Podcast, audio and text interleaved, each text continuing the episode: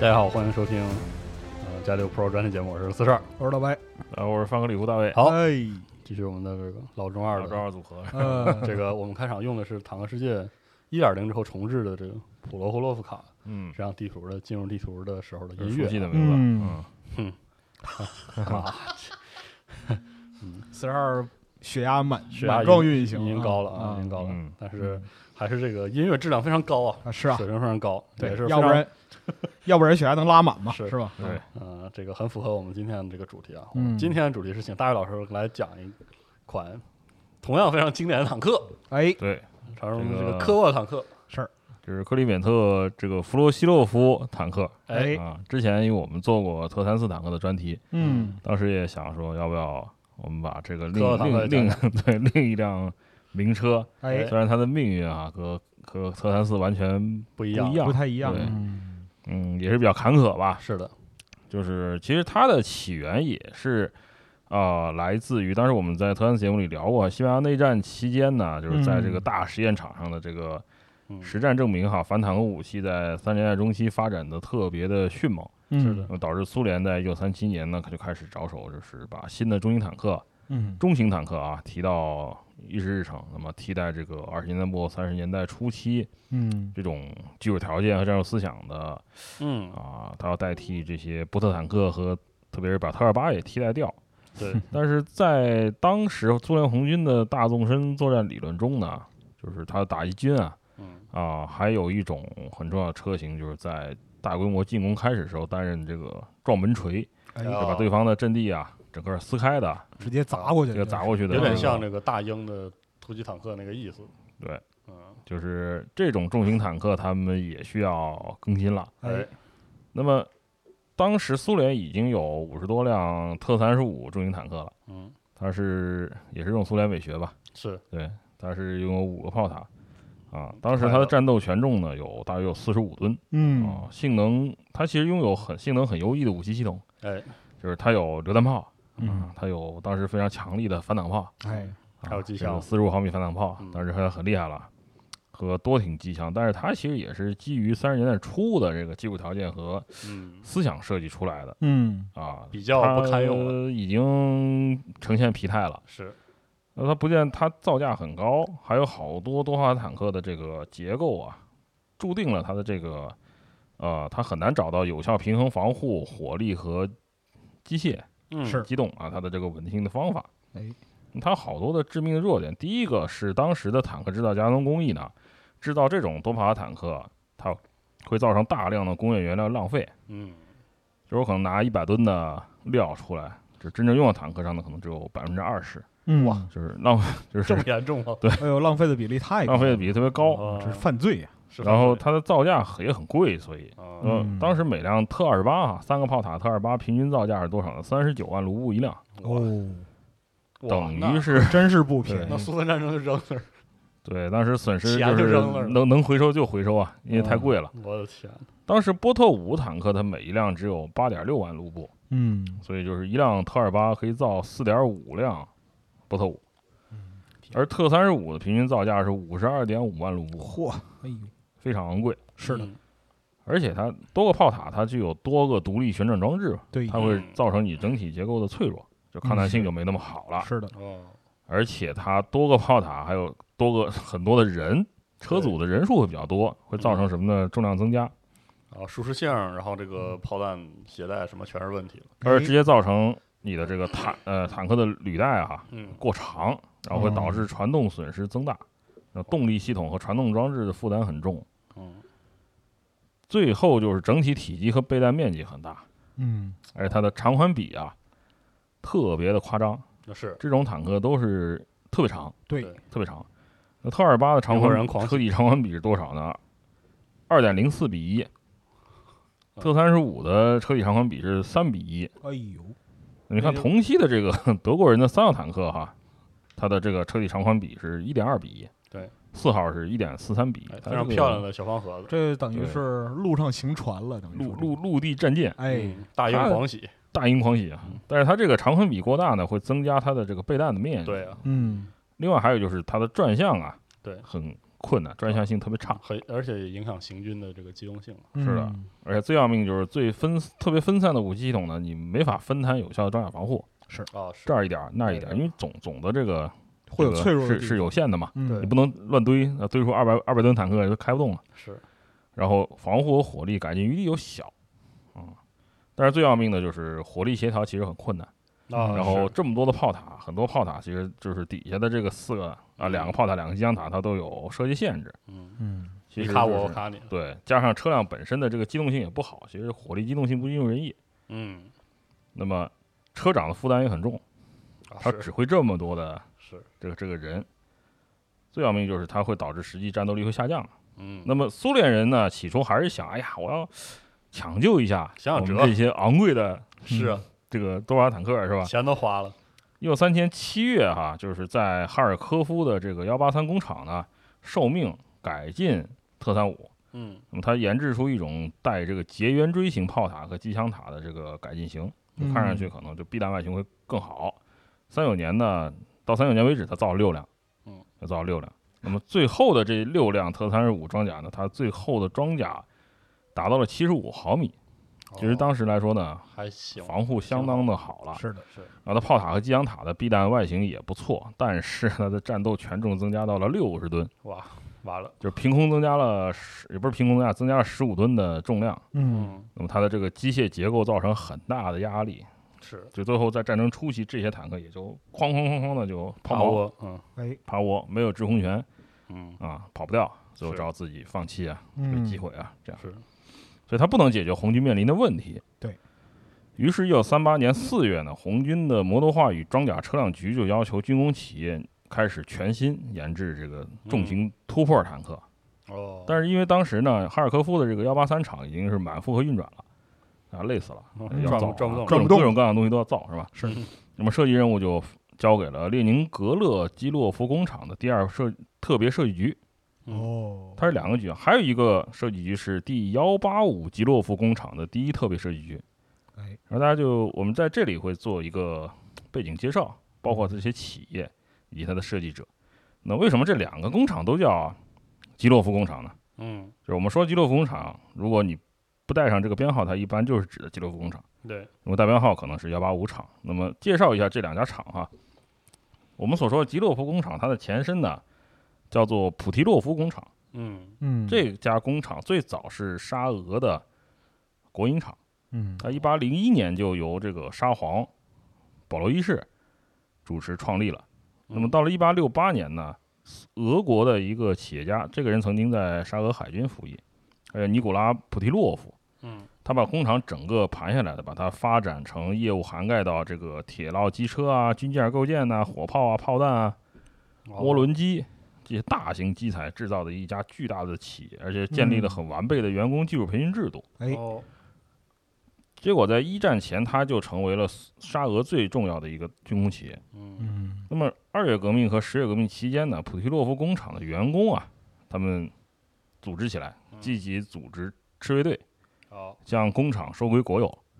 哦，那么在苏俄内战结束以后呢，为了纪念这些英勇英雄员工呢，把它改名为红色普提洛夫员工工厂。嗯，这家工厂在一九三四年谢尔盖基洛夫被刺之后，为为了纪念他，改名儿，哦改名为列宁格勒基洛夫工厂。嗯，他曾经负责过特二八坦克的量产啊，他拥有丰富的大型坦克的制造经验。嗯那么他的第二设特别设计局负责的新式坦克样车就叫基洛夫坦克哎，啊哦，，谢尔盖·米洛诺维奇·基洛夫嗯， （S.M.K. 哦， S.M.K.） 对，这就是他的这个代号名称的嗯来来源。那么幺八五工厂，它在一九三三年之前呢，它其实并不是一家独立的工厂，它是第幺七四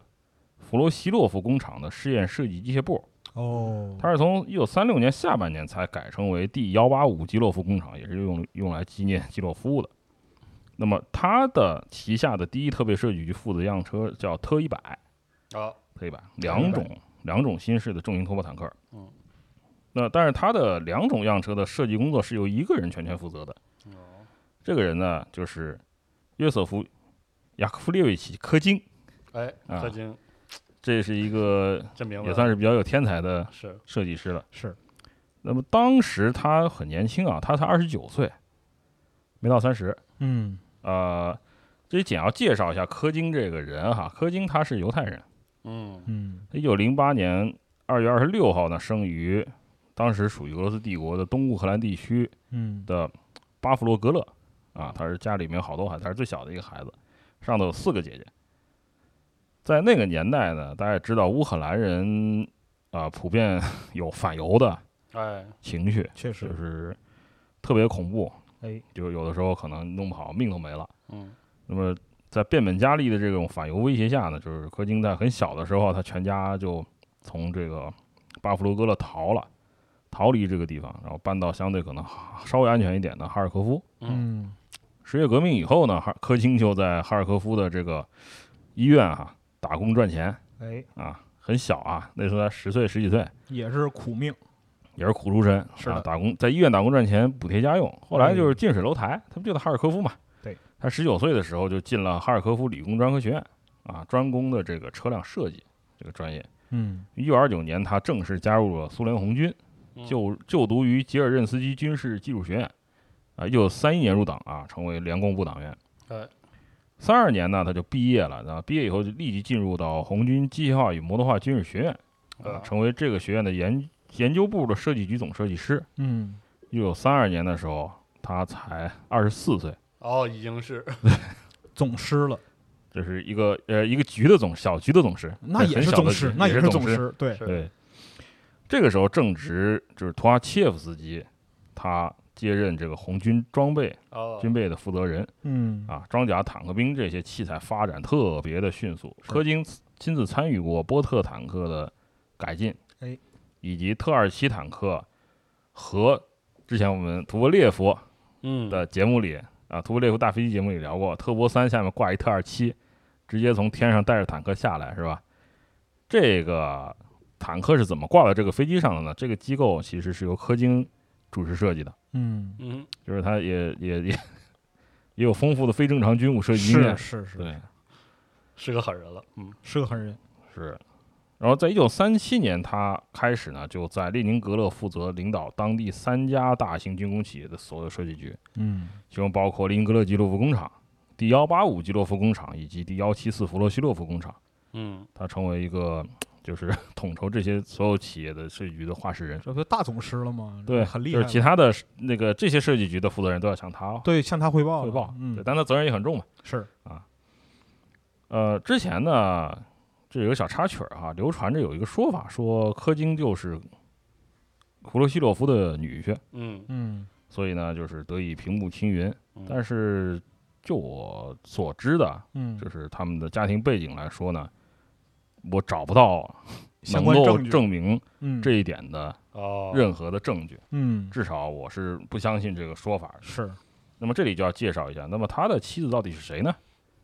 柯敬的妻子，她叫安娜斯塔西亚·彼得罗夫娜·博克罗诺娃，嗯嗯她是一位卢甘斯克省的老布尔什维克的女儿，哦，就是呃，从俄国人的命名的方式来看，她的父亲可能就叫彼得罗夫·布克罗诺夫。嗯那么安娜斯塔西亚她本人哈，也是一位工程师，哦，那么三九年呢，毕业于红军军事技术学院。卫国战争期间呢，就在车里亚宾斯克，哦，在坦克城的基洛夫工厂担任军代表，他也负责测试军事装备。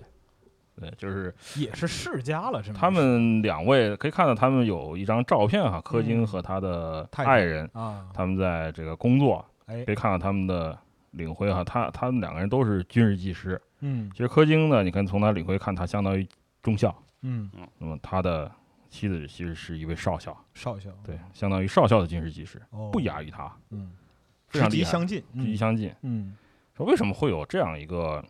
说说他是 弗罗西洛夫女婿的这样一个说法呢？很可能是因为弗罗西洛夫和安纳斯塔西亚一样，也是卢甘斯克人，啊，卢甘斯克出身，而且嗯卢甘斯克这个地方，他后来一九三五年就更名为弗罗西洛夫格勒了。对，嗯会不会是因为这个产生了一些有可误解能，呢？有可能，嗯说不清，说不存清存疑吧。嗯大家可以看到，这个这张照片里就是啊，柯京他的全家福，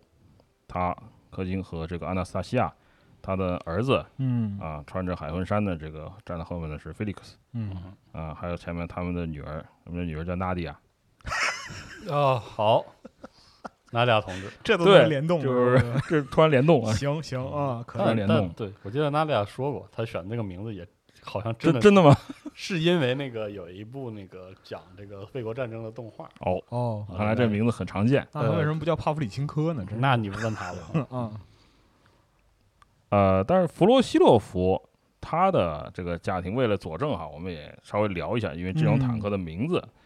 来自于克里本特·弗罗西洛夫。嗯嗯那么他的这个家庭也是非常传奇。弗罗西洛夫妻子，她原名呢叫古尔达·戴维多夫娜·葛伯曼，从名字可以听出来了，她也是犹太人，犹太人是的，她是生于敖德萨的犹太人。那么，零九年，古尔达才二十二岁，她就认识了被沙俄政府流放过来的弗罗弗罗西西洛洛夫。弗罗西洛夫干革命嘛，是，就是被被流放了。那么哎两个人真的是结为患难夫妻，嗯，真是患难夫妻。而且啊、这位女性她为了和弗罗西洛夫一起投身革命，她为了她的这个丈夫，她放弃了自己的家庭，哦甚至是放弃了犹太人的身份，哦，因为犹太人你是跟宗教是对，紧强相关的。对，是。呃，嗯等于他说们叛教出门，对他们结婚嘛，当时嗯是改宗为东正教徒了，哎，然后接受洗礼，并且改名为叶卡捷琳娜·戴维多夫娜·弗罗西洛娃，改成俄罗斯人的名字了，是改成了。嗯这个，然后为为此他家人暴跳如雷啊，和他断绝关系，在家里为他举行了一个葬礼，嚯，就是说我们没有这个女儿了，直接埋了是吗？嗯直接把她给就是在就就社社会性社死，社死，就是把啊你家埋谱了，上家谱上除了把名你儿了，埋了，对，嗯出名了。，嗯，那么弗罗西洛夫夫妇他始终没有生育子女。嗯，是，一九一八年，他们收养了一位布尔克布尔什维克战友的遗孤，嗯，这位战友呢去世了，嗯，这位遗孤四岁，这就是他们的大儿子，叫彼得啊、克里扁特耶维奇·弗洛西洛夫。嗯彼得一九三二年呢参加了苏联红军，嗯一九三八年毕业于机械化与搏斗化军事学院。嗯他是一位非常专注于重型坦克设计维护的军事技师，嗯，后来长期负责新式重型坦克的实地测试工作，哦特别是在苏芬战争期间呢，他就是基洛夫工厂的军代表，哦，随第二十重坦克旅九十一营运送 SMK 和特一百，哦，以及以自己的父亲命名的科沃坦克哎，到前线进行实战测试。嗯，是的，学有致用对，我开着我爸爸就去了，啊，呵，哎呀 对，儿子开爹，岂有此理啊！也不是很有很岂有此理吧，很合理嘛因为因为很合理嘛，是吧？是 对吧？对对吧？就是弗罗西洛夫坦克车长弗罗西洛夫同志。行行对行，可以，嗯，是嗯呃卫国战争期间呢，他一直负责重型坦克的测试和技术维护。嗯，而战后呢，任车里亚宾斯克拖拉机厂的副总设计师，以及基洛夫工厂的副总设计师，嗯，并且呢，曾经出任机动车辆机械研究院院长，嗯全苏联的，哦，专门监督呢。战后他是监督新式自行火炮的研制嗯，嗯啊。最后他的军衔是苏联陆军中将，中将好啊，一九八四年的去世。哦，而弗罗西洛夫夫妇呢，又后来又收养了一个儿子和一个女儿。嗯这对儿女是谁的孩子呢？他们没有血缘关系，他们是米哈伊尔·弗隆兹的孩子，哦，哇塞，是弗隆兹的孩子。那么弗隆兹在1925年去世，嗯，他的妻子在第二年也跟着去去世世了，了对，嗯索菲亚也去世了。嗯那么两个孩子里面的女孩比较大，嗯呃，姐姐啊叫塔奇亚娜·米哈伊洛夫娜·弗隆兹，当时才六岁嗯，啊，弟弟叫铁木尔·米哈伊洛维奇·弗隆兹，当时三岁。哦，啊，只好弗隆兹的母亲把他们接走了，奶奶把他们接走嗯，抚养。但是到一九三一年呢，奶奶也老太太也去世世了嗯，那怎么办啊？哎呀，这个昔日战友是的遗孤啊，后来弗罗西洛夫夫妇呢费了非常大的力气，啊就是特别折腾的把这个手续办完，把收养收养了啊好友的一对儿女，是，然后悉心照料培养，把他们拉扯大。嗯啊，这两位也特别的，也是名门之后满门忠烈吧，是只能这么说。就是天木尔，就是这哎个弟弟哈，他高中毕业以后呢，就进入到啊、米亚斯尼科夫红旗军事航空学校。哦一九四零年成正式成为苏联空军的战斗机飞行员，哦，当航空兵了，对他是一名空军中尉。嗯卫国战争期间，他在西北方面军的第幺六幺歼击航空团嗯嗯在第一线打击德军。哎，那么一九四二年一月十九日，在空战中啊，被德军机群围攻，牺牲了。牺牲了，哎呀，当时十八岁，唉，呃，追赠了英雄苏联英苏联雄英雄称号。是是是是。那英勇飞么跃他的有姐姐塔奇亚娜呢，长大以后就读于红军的防化军事学院，她是一名生物化学专家。嗯卫国战争期间，在军工厂的坦克生产线上面嗯，装坦克，哇，装坦克，装大家都都都得上阵啊，也是顶上一线。对，也是顶上一线。嗯，对，他也是一枚二级军事技师，嗯就是技术中尉。嗯那么战后成为一名就是专攻这个合成杂链聚合物技术的生物化学专家哦啊，他是化学博士。哦，那么此外，他还从1968年起开始担任苏联妇女委员会副主席嗯啊，一直到91年苏联解体为止，嗯都是这个职务上。特别令人惊讶的是，在本期节目我们录制的时候呢，呃这位伏龙芝博士在世，哇，他一百零一岁了，已经。永远是年轻是人，革命人永远是年轻，嗯对，哦，操，太厉害了！太牛就逼是了！他和太女厉害了他和女儿叶莲娜一起住在莫斯科。我哎们呦只能说祝您健康，这祝你健康祝健康真，是祝老太太健康， 真是祝您健康，太厉厉害害太了，厉太厉害！太厉害了。嗯，所以我们言归正传哈，哎，言归正传。那么柯京呢，他接下了统一负责这两种新式重塔方案，但其实他是有两支团队负责的。嗯其中呢，真正设计这个 SMK 团队的负责人，他叫阿法纳西·谢苗诺维奇·叶尔马拉耶夫，啊，这另名字外真难念，我听着都难念，这 是 嗯对，三个负责人。是呢，那另外一个叫尼古拉·列昂尼德·列昂尼德维奇·杜霍夫。哦，嗯，还有尼古拉·费德罗维奇·沙什姆林。嗯那么他们都是第二设计局的特别设计局的顶尖的好手。嗯那么叶莫拉耶夫，一九零四年他生于俄国的卡卢加省，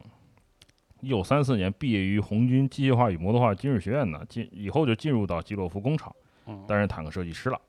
曾经在这个特尔巴的设计者塞特斯嗯的指导下呢，参与特尔巴的量产与不断的改进的这个工作，嗯他有大量的这个丰富的大型坦克设计经验。哦，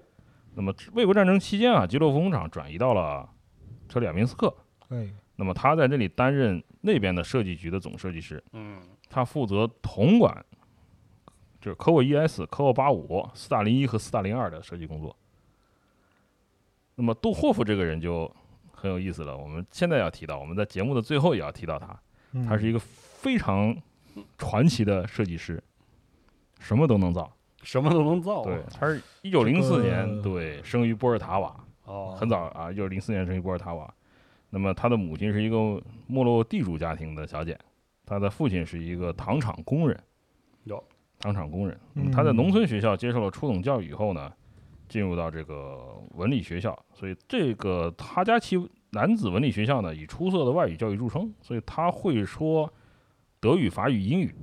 哇塞，但是也是个语言天才，哦，很厉害啊，非常厉害非。常厉害，啊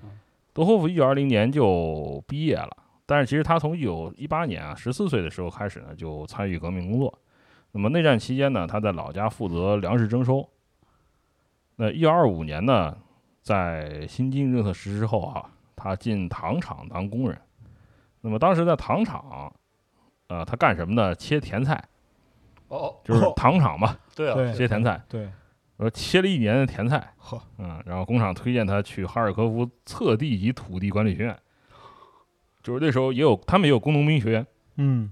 他是一名工农兵学院。那毕业以后呢，因为他在机械方面啊，表达表现出特别嗯特别强悍的天赋，嗯，免试入学列宁格勒理工专科学院。哇哎呦，塞，厉害，对，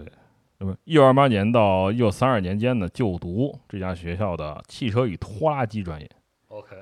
那毕业后就留在列宁格勒啊，成为这个红色普提洛夫员工工厂的设计师。啊啊，，改名以后呢，就是他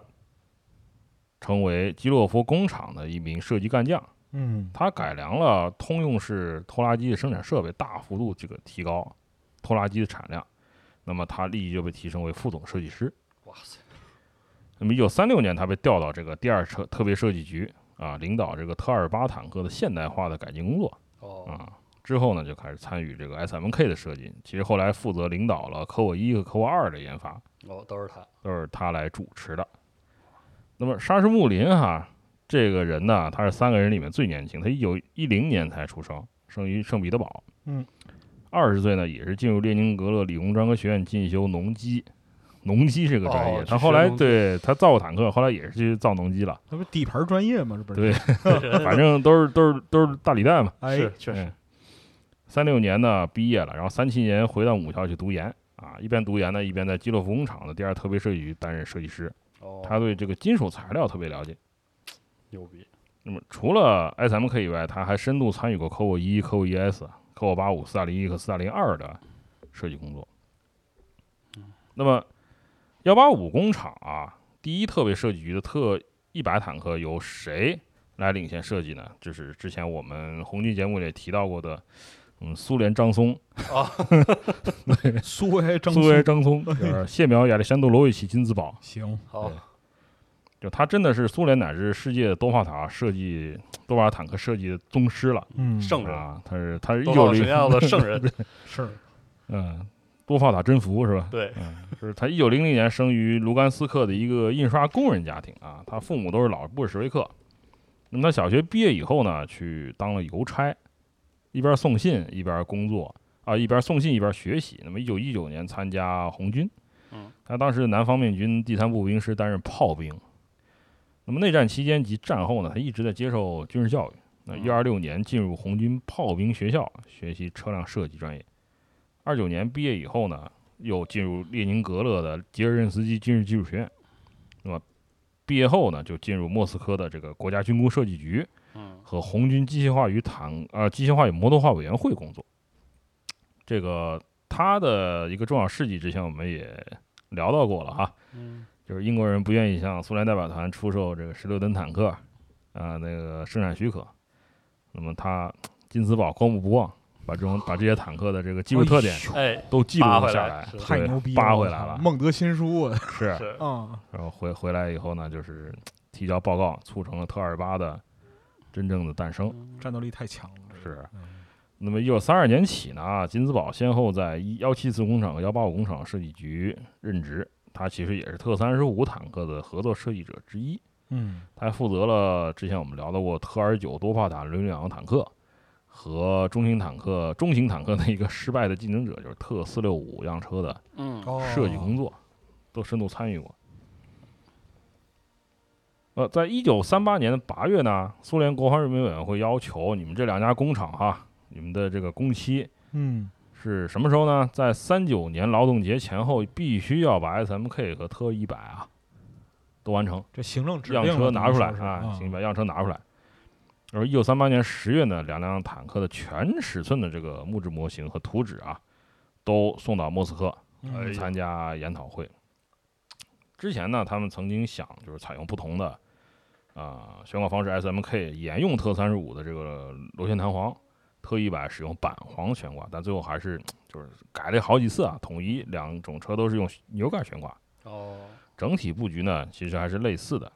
就是说，它当时其实每一辆坦克都有三座炮塔，嗯它是以金字塔布局串联安装的。哦，叠叠乐，对，车体中部最高的一个地方啊，它底座上安装的是七十六毫米火炮的主炮塔，然后前后各有一个安装四十毫米坦克炮的副炮塔。那看出来设计还是比较保守的，呃还是多巴坦克老路线。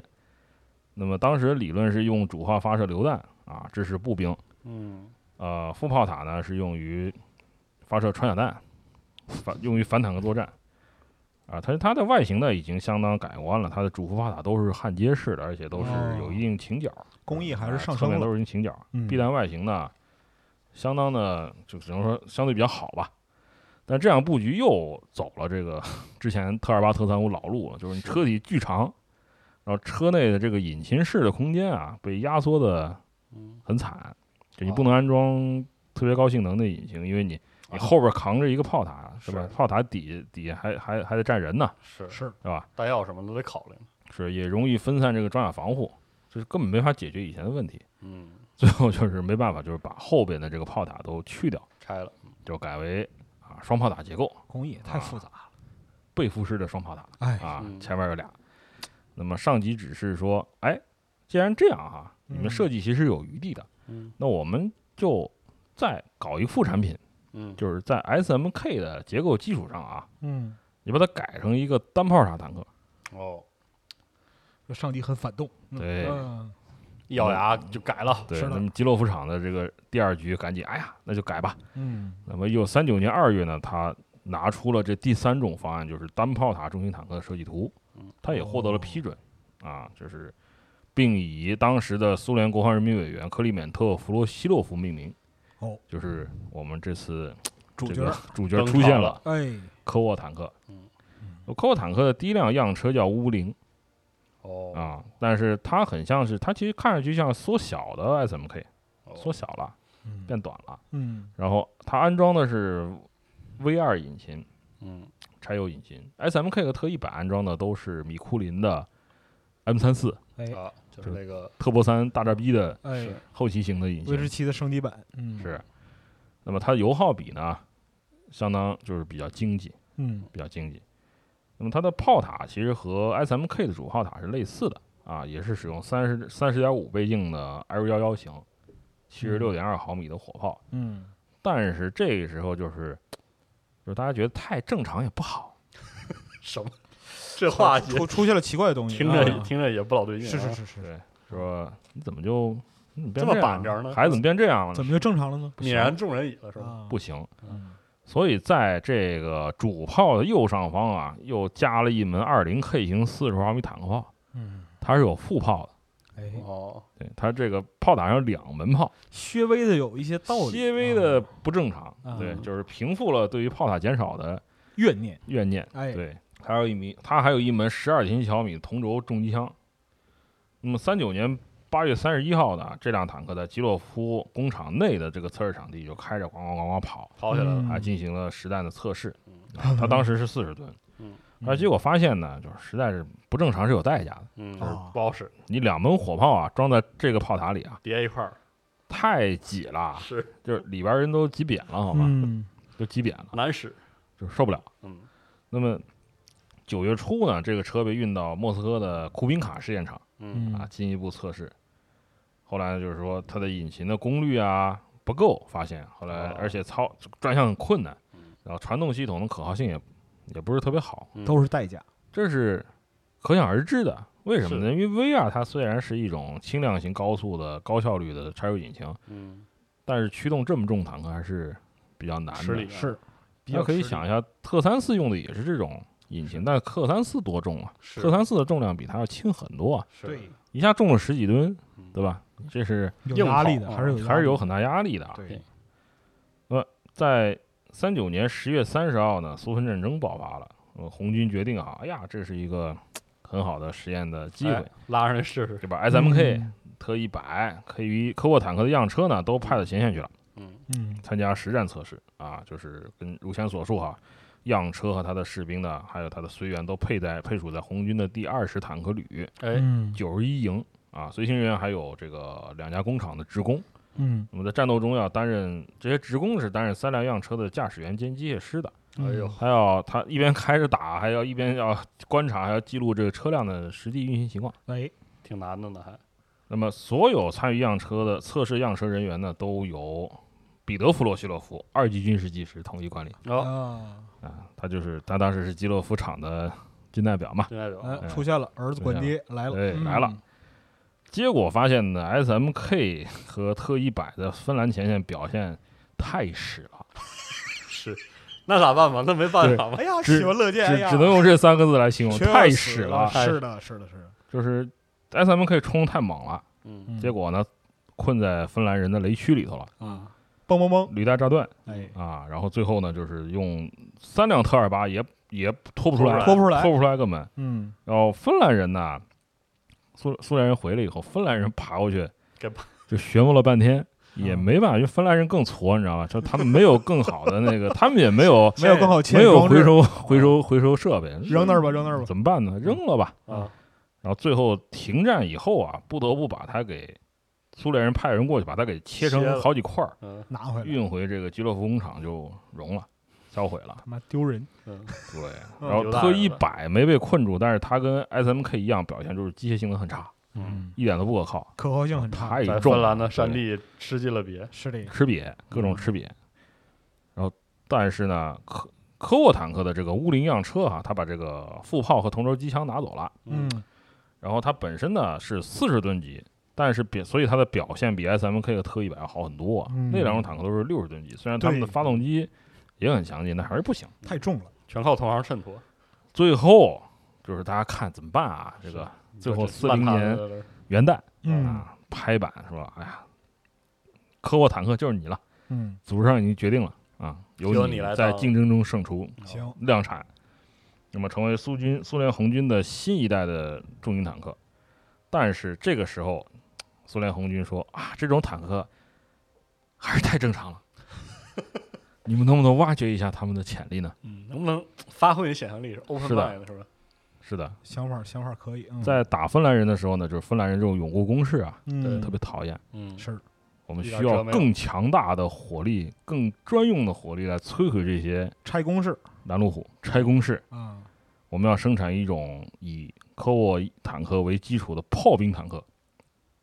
这是苏红军老传统嗯啊，三十年代前期其实他就用特二六，哎，改装了一个叫特二六五嗯啊，三六年还研制出波特七的炮兵坦克型嗯啊，它生产了一百多辆啊，用于定点清除这个敌军有防护的这种火力点。重攻势，哎，是遇到困难铁棍横扫，嗯啊对困难加大，口铁棍径加粗，口啊，径就是正义哎，出现了，出现了，出现了这是什么呢？幺五二神教来了哎来啊了，来就了是来了新式的这个炮兵坦克由杜霍夫嗯啊领衔设计，因为时间很紧迫啊，这种坦克是在一个礼拜里面就设计完了。嚯，起初呢，他们准备说，嗯、我们安装这个零九一九零九型幺五二毫米榴弹炮的现代化改进型，嗯，但是它其实呢，它是翻新的一战火炮嘛，啊，这已经过时了，不 堪用，怎么办呢？最后看来看去。啊，是最后还是选用了这个苏联火炮专家，就费德尔·费德罗维奇·彼得洛夫领导研制的 M 十型哎，幺五二毫米榴弹炮、啊嗯，它的身管是二十三倍径，哎，就相对来说不是特别长，短粗哎管我就喜欢这种东西，对对对对 对，最好安个脸盆。有劲对啊！精这神种坦这种脸盆后来被德国人干了，这对是呀、这种这种火炮是三九年九月才进行量产的，是最新的红军的哦师属榴弹炮，哎，它实际口径其实是幺一百五十二点四毫米，嗯，还大一点，还大一点，所以我们、但是我们称它为幺五二哎啊。为了把这门巨炮放在这个坦克上，他们还设计了一种特种炮塔，嗯叫 M 特一。嗯，这种炮塔本身重十二吨，行吧？本身重十二本身吨，重12就是吨顶顶一辆那个 德军的轻型坦克，行是好，它正面厚达一百一十毫米。嚯嗯然后这种炮塔它有一人高，嗯，就你从顶上看它是七边形的，哎就造型极度诡异。嗯是的，哦，这门火炮可以发射榴弹，还有专门破坏工事的这种专用炮弹啊。榴弹呢重五十二公斤嗯啊，初速是四百三十六米每秒啊，在五百米距离可以击穿七十二毫米的装甲，当哦时可以横扫其他国家的 这些诸多哦攻势所有大的量的坦克，对基本都能横扫了，嗯在这个距离上。嗯后者是用于打混凝土工事的，它重四十公斤，哦，就是我这一发幺五二下来，你可能会你可死能会死，嗯是那么在一九四零年月底呢，这个乌林样车啊，嗯它换上了这个 M 特一新式的这个炮塔，然后在基洛工厂里面接受了加急测试。嗯，这仿个佛是从炮噩梦中开出来对，的这就辆车，是地狱巨兽。 是哎，那么炮塔内呢，除了车长以外，还有三个人要负责火炮操作，嗯就是炮长、一炮手、二炮手，嗯，对那么加上车体前部驾驶员啊，还有前机机枪手兼机电员呢，一共六个人，六个人，一共嗯六个人操作这一辆车。车组，其实挺庞大的，是是。那么当时苏联红军的坦克兵称这种新式大炮塔，这个叫无畏舰，嗯，嗯，无畏舰。 Dragon 那么啊对，个头个头在那儿，个头在那儿了啊但是工厂称之为大炮塔科沃啊，啊。没这有种车的外观呢十分骇人，是是的，啊，对它的战斗权重达到五十二吨，嗯就当然炮弹以后比科沃普通的科沃要重。上上上上凳吃了，而嗯且最有意思的就是这种坦克，它的宽度是三点五米，嗯，高度也是三点五米， 啊，是，身高是八尺，腰也是八尺，哎天珠八尺吧。哎，是对对对，对，唉，那么它其实加重了它的机械系统的负担，但是问题其实很多嘛，是问题特别特别多。但是红军觉得嗯可以，差不多得了，差不多可以，能接受，能可以接受上，能接受，可以，我嗯立即给我造四辆。嗯，然后四零年二月中旬嗯呢，就是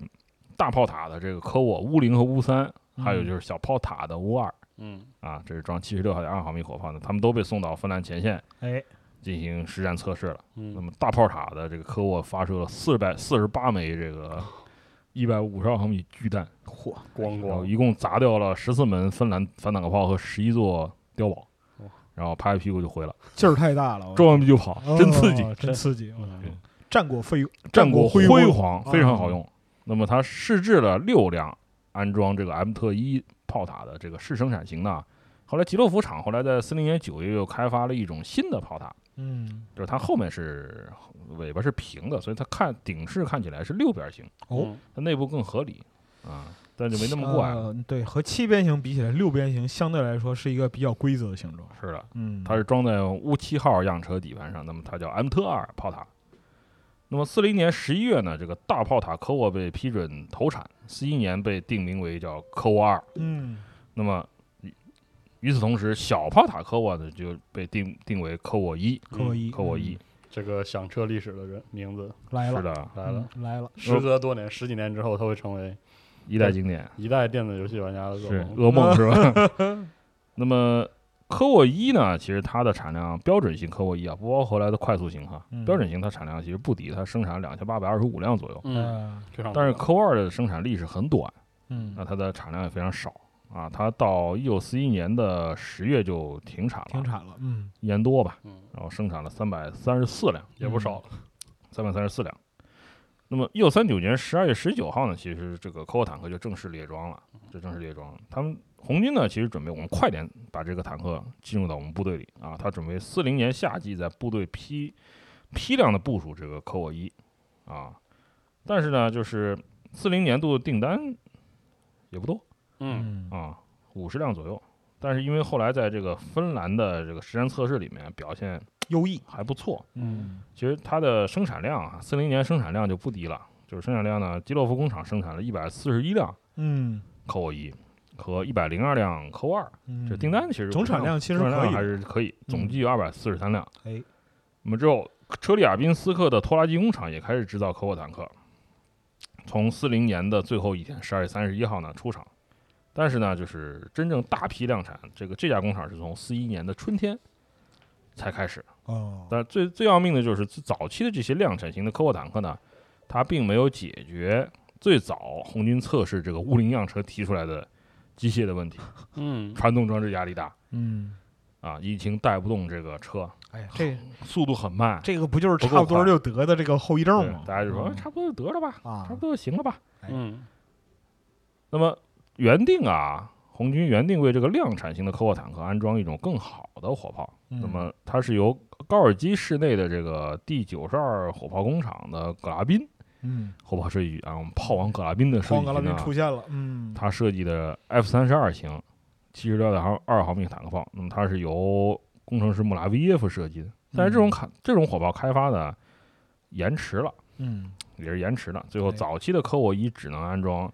短身管的 L 幺幺型火炮，那么它的这个炮塔当时是焊接的，嗯，是焊接的。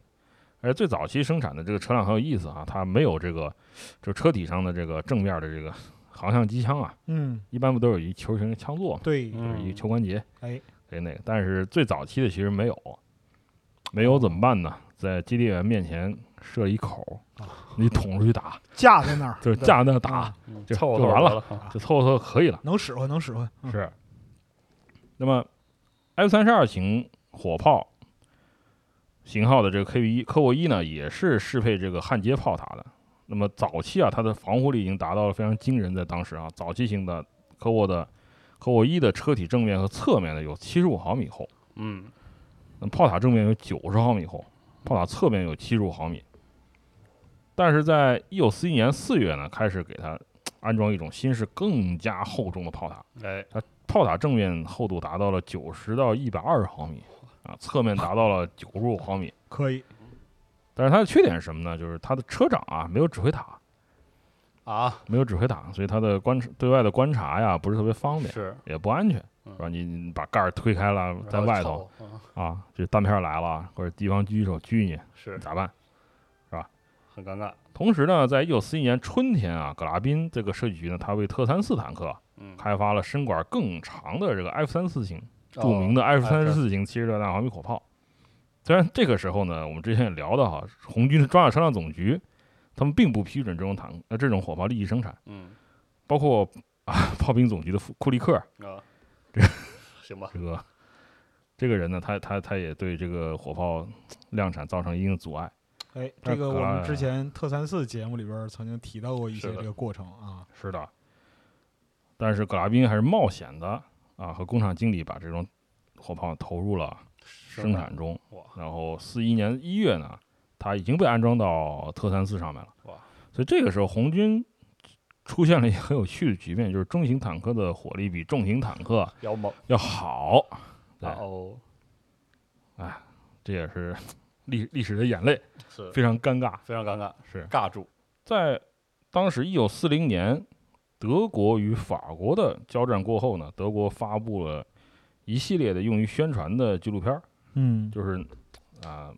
注水纪录片，嗯 就是蒙人扯犊子，嚯，对，先吹，吹吹完一波啊，在这些影片里面出现了法国的这个 B 一 B 四坦克，嗯这种坦克其实它的装甲厚度是非常好，它正面达到了六十毫米厚度，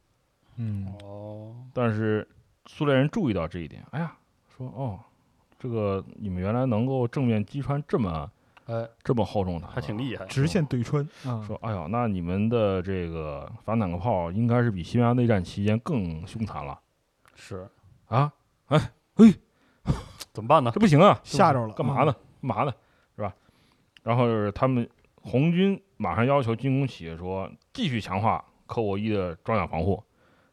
就是 出于对这个防护力不足的恐惧，是吧？嗯，拉满，是这个强化的科沃坦克项目呢，被称为项目二二零。嗯，呃，项目二二零呢，在当时它已经把车体和炮塔正面的装甲厚度增加到都增加到九十毫米了，嗯，所以车重也变得越来越重，就是说从原来标准型的四十七点五吨呢，增加到五十一吨，所以它的机械传动装置的负担更大。嗯，同时呢，普通的科沃伊使用的这个 V 二柴油引擎呢，对这个增重的坦克来说呢，其实真的是力完不全从力不从心了，嗯受不了了。当时你像科沃二五十二吨也不行啊，勉强跑了，已经是，就是特别勉强。嗯是。那么这种新坦克它安装的是额定功率七百马力的这个 V 五嗯，这个引擎，除了装甲防护增强外呢，这个项目也计划装备很新的这个 Z 四五坦嗯五型火炮，其实它就是 F 三四火炮的科沃坦克适配型，哎，增强它的火力啊。然后它炮塔上为车长安装了指挥塔，好，所以它还是做出了很多非常好的实用好的的改进的觉。嗯但是因为最后因为火炮的研制进度啊没有跟上，最后他为了接受这个一九四一年初他要接受审查了，嗯，他做装还是 F 三二火炮。那么一九 E 四一年五月呢，他就通过了这个测试，他就通过了测试。哎，但是很可惜的是，他制作出来这个车其实它不是一个真正的怎么说呢，武装样车，它是一个验证用的，呃，嗯，装有模型炮塔的 这么一个、嗯，这么一个临时的试制品。那么德国没有给他们更多时间，嗯， 是最后呢，苏联决定，啊、来不及了，德军入侵以后，这个项目呢就被叫停了，叫停叫停，嗯啊，没有投入量产。那么作为补救呢，设计团队说，那干脆赶紧把这个，如果你 Z 四五啊，如果能够生产的话，就把它赶紧放到这个科沃伊上面吧，嗯至少我们把现役的这些坦克的火力啊，可以提升一下哎啊。有就反正这不是打游不是打游戏嘛，是啊，真正打仗是吧？没时间啊，确实就是火力有还要了赶加紧都强啊，用去同 志。但是我们没有时间了。是的，实话，对，那么在德军入侵苏联、卫国战争爆发以后，嗯，科沃坦克就带着一身的问题，它上义无反顾的被投入到卫国战争的第一线了。哎，叮叮咣咣的，嗯，是，而且最有意思的是呢，苏联其实也没有把宝都压在这个项目二零上面。嗯，那么一九四一年春季，他们还有一个代案，哦就是对 K 沃一进行了一系列的改装。嗯，它的炮塔的侧面儿哈，用着巨大的大大螺栓，哎，就像那个 门钉儿似的，嗯，直接嗨上，嗯直，接固定这个三十五毫米厚的附加装甲。嗯，嗯就是这些附加装甲和炮塔之间有少许的间隔，它距不是离直接怼在上头，啊它，有一定距离的。未来抵抵挡未来可能遭遇的德军的那种，想象中的破甲弹巨大的德国的新式反坦克炮，嗯，哦，然后晚些接受改装的车辆连车体的两侧嗯，以及就是底盘呃这个侧面上下部分啊，都安装了这种副甲装甲，全都安排上了。这种副甲装甲。其实呢，这个呃当时也没办法，因为情报有限嘛。是啊，后来实战证明这是杞人忧天，因为当时德军呢，他并没有大量装备能够直接威胁到科沃伊的嗯，嗯这，些反坦克炮啊。其实你不能全靠八十八毫米高射炮嘛，嗯是啊是吧？也没那么多，也没那么多。确是啊实，但是最要命的就是这些改进措施反而增加了这个科沃伊坦克原本就不太可靠的机械、嗯，机械、机负担械、机重械了负负担，对，嗯那么带来更多的故障隐患。那么对于苏苏苏联红军来说，当时我们觉得是可以理解的嘛，嗯是，吧？未雨绸缪被打穿了那就就完了，没对那么对，那么这些带有附加装甲的科沃伊，在苏联呢被称为嗯，带隔板式的科沃伊，隔隔板儿带可以隔板儿嗯是。而战前呢，红军也计划说安装更强力的这个火炮，不单是在这个七十六点二毫米我们安装长身高而是要而是要获得嗯，更加飞跃的进展。原因是因为什么呢？又是库利克同志来了，是因为炮兵总局负责人库利克呢，根据一些很哦模糊的情报，是就认为，哎呀，当时可能德军的中型坦克哈，在法国战役期间呢，他们已经开始换装大威力、大口径、长城管的火炮了。哎，料敌从宽是，啊，然后他们的装甲可能也经过了强化。来了，我们也得对，现在的这些，就算是啊 F 三二型这个七十六毫毫米火炮呢，无法对它造成有效威胁。是的，那么，怎么解决这个问题呢？库利克建议是我们直接上一百零七毫米，管加速，加速加长。给我整，哎，并且将生产和后勤资源向这个新式火炮给倾倾斜。斜了，嗯对，，但是坦克工业系统的领导嗯表示强烈反对，说你不胡来吗？是我们的炮塔啥 的，说我们现在的生产系统，是你要这么粗暴的、快速的切换是不可能的，是的，会造成混乱，你得尊重科学，造成混乱。嗯，而且就是说，如果你你要折中一下也行吧，哎，是吧？别幺零七了，八十五行不行？啊，对，就开始讨价还价，说八十五毫米火炮在弹药供应后勤上面更现实嘛，是嗯威力也不比幺零七的说差很多，也能满足你的要求嘛。嗯然后大家就哇，开始了，开始争执叮叮咣啊咣，叮叮咣咣。啊，啊，几次争论之后呢，国防人民委员会一九四四一年三月采取了折中意见，嗯，说啊，那就给你安装新式火炮，但嗯是不要安装，不要不要变得那么大。打火炮，是的，这个项目呢，被称为项目二二三，哦，项目二二三，它准备使用由高射炮改进而成的 F 三零型嗯八十五毫米坦克炮。嗯，那么四一年四月五号呢，嗯炮兵总局又压 过了中型中型机械部、嗯啊，说项目二二三原定的这个八十毫米炮就改装为，我们就上幺零七，不行就给我把直接上机上，直接上。这么杠呢，真是人家说这个一怕不死，呃，一一不怕苦，二不怕二不怕死是吧？嗯我们是一怕不苦，二怕不死。 好嘛，对，行，要是嗯负责这嘎宾啊，等会儿我把这句话赶紧记下来，我操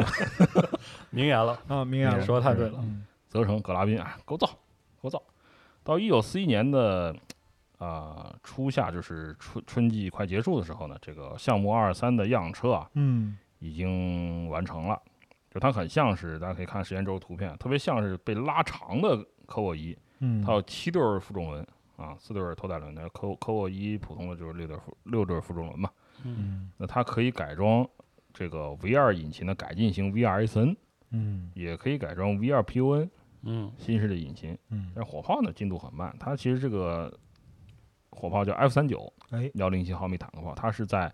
一九四一年的七月十五日才完成。嗯它的样炮。这个时候已经德军已经大举入侵了哎，啊，苏联红军的前线遭受巨大压力。那么它被安装到科沃尔坦克的这个炮塔里面啊，向斯大林进行了汇报，嗯但最后并没有被批准量产。嗯，可能一部分原因是因为红军在 卫国战争初期战斗中发现，你德国人坦克什么呀？嗯还还没有那么个，至于吗？不至于，不至于，没有必要。对，这个项目二三呢，它最后还是安装回了这个 F 三零型的八十五毫米坦克炮，又进行了论证。这个由于结构太复杂了，不利于生产，嗯嗯它最后也被就是 无疾而终了。嗯，嗯，所以最后就是几度的这个几度的想努力啊，增强它的火力呢，最后没有没有任何的成果。嗯，那么在战前呢，科沃伊遭遇的问题主要是来自于它自己的这个机械性能，另外一个最大的问题就是部队改编。当时红军哦正在进行大规模的新式部队的改编，大家不适应这种新式编制，嗯，造成极大的混乱。还有就是当时的后勤状况也相对来说比较糟糕，嗯，和而且没有熟练的车组，嗯就是全太方位新的了不行，太新了这种坦 克大家不熟悉。嗯，训练的时候都不是用它来训练，就是用旧坦克训旧练。坦克训在练上这种新车。而且就是之前的特三四节目里头，我也提到，当时其实面临着各种各样的问题，人、器材、炮弹、各种资源是都的啊缺，什么都没有。哎，什么都没到了有一。九一九一四一年六月呢，苏联其实已经拥有五百八十五辆各种科沃坦克啊。嗯，在德军开始入侵的时候呢，有五百零四辆科沃坦克在红军的一战一线部队呃，服役，其中有一百三十四辆是 幺五二要要幺五二神教的圣物嗯好，科沃二。好，那么这个时候，在特恩坦克的节目里，我们跟老白也聊过哈，他哎当时正在组建这个 机械化军，